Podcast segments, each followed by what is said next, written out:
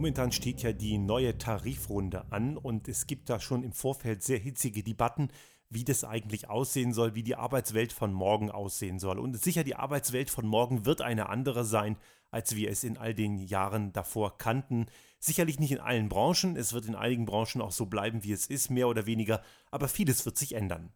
Und sicherlich ist ein wesentlicher Beitrag dafür die Digitalisierung und die Veränderung vieler Geschäftsmodelle war es noch vor einigen Jahren so, dass primär echte Güter und daran anhängende Dienstleistungen die eigentliche Ware waren, so gibt es heute zunehmend auch den Bereich, wo Daten die eigentliche wirtschaftliche Ware sind. Und das Entscheidende an Daten ist, dass diese sich mit nahezu Lichtgeschwindigkeit rund um den Planeten bewegen und dabei auch Kunden in ganz kurzer Zeit erreichen können und Kunden dadurch, also potenzielle Kunden, sehr eigenartige Entscheidungen manchmal treffen, zum Teil durch eine Überinformation, allerdings auch durch eine Disinformation.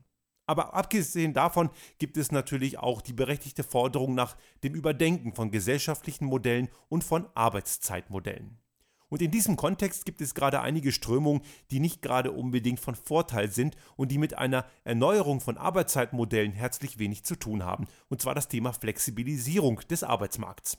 Eine gewisse Flexibilität in Unternehmen ist durchaus nachvollziehbar. Aber was heißt das denn wirklich im Detail? Konkret sind hier diese Art von Flexibilisierung gemeint, wo die Menschen auf Abruf bereitstehen müssen. Gerade besonders in Verruf steht die Modekette HM, die nachweislich ihren Mitarbeitern Arbeitsverträge gibt, wo eine gewisse Stundenzahl pro Woche zwar garantiert ist, aber wann diese Stundenzahl zustande kommt, das wissen die Mitarbeiter im Vorfeld eben nicht.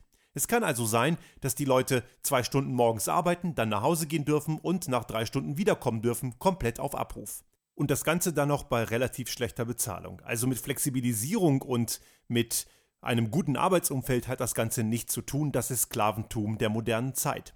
Nur versuchen eben gewisse Unternehmen, und da ist HM jetzt nur ein Beispiel, es gibt auch viele andere, eben dieses Ganze in dem Kontext von Flexibilisierung zu verpacken und eigentlich geht es denen um was ganz anderes, nämlich um Profitmaximierung zulasten der Mitarbeiter.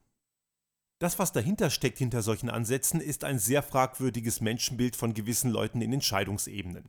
Für solche Leute ist der Mensch eben kein Mensch mehr, sondern eben nur eine Ressource. Ich bezahle den, also kriege ich Arbeit dafür und das war's. Doch genau das ist weit zu kurz gedacht und hat mit Flexibilisierung überhaupt nichts zu tun. Die Unternehmen, die Flexibilisierung in diesem Kontext brauchen, sind entweder absolut gewinngierig und oder haben ihre Prozesse nicht im Griff. Die Unternehmen, die Menschen anständig behandeln, können durchaus auch flexibel sein, allerdings sieht Flexibilisierung dann ganz anders aus. Es gibt durchaus Berufe, wo ich den Menschen einen gewissen Freiraum geben kann und auch muss. Durchaus sind flexible Arbeitszeiten in bestimmten Berufen sehr sinnvoll und es muss nicht immer ein Job sein, der morgens um 7.30 Uhr oder um 8 Uhr beginnt und um 16.30 Uhr oder 17 Uhr endet. Dieses klassische Verständnis ist in vielen Berufen sicherlich zu hinterfragen. Es kann also durchaus sein, dass der Job auch mal um 10 beginnt und dafür länger geht oder ganz früh beginnt und dafür ist man früher zu Hause oder man teilt es komplett anders auf. Flexibilisierung kann auch bedeuten, dass man ganz woanders arbeitet. Muss man denn immer in dem Bürogebäude arbeiten, wo der Job ist, oder kann man gewisse Aufgaben auch von zu Hause erledigen, was durchaus auch Familie und Beruf besser zusammenbringen könnte?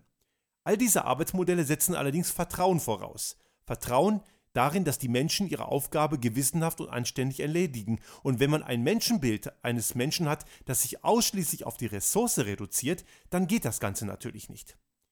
Also, wenn wir hier von Flexibilisierung reden und von Flexibilisierung der Arbeitszeit, dann dürfen wir nicht von Ausbeutung reden. Das sind zwei völlig verschiedene Dinge. Diese Einstellung, die Menschen haben zu Spuren, wenn wir die brauchen und sonst können sie wegbleiben, und wir bezahlen sie dann womöglich auch noch schlecht, hat nichts mit Flexibilisierung des Arbeitsmarktes zu tun. Das ist genau das Gegenteil davon.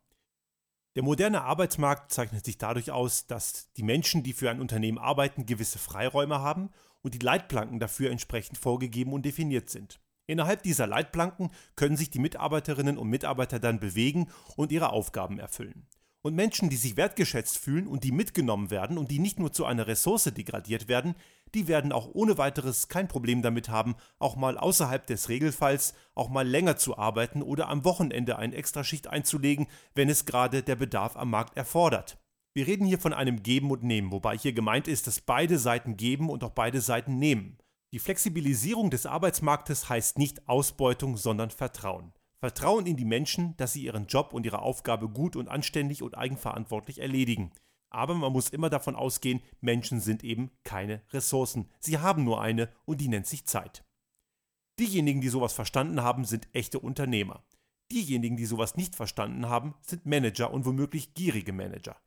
Wir müssen hier ganz klar feststellen, dass die Unternehmen in einer ganz großen Verantwortung sind. Ein gesellschaftlicher Frieden, und wir kommen hier wieder mal zu dem Thema, was wir in vielen unserer Podcast-Folgen bereits besprochen haben, kann nur gewährleistet werden, wenn Unternehmen und damit auch diejenigen, die in der Gesellschaft über viel Kapital verfügen, ihrer Verantwortung sich im Klaren sind und diese auch annehmen.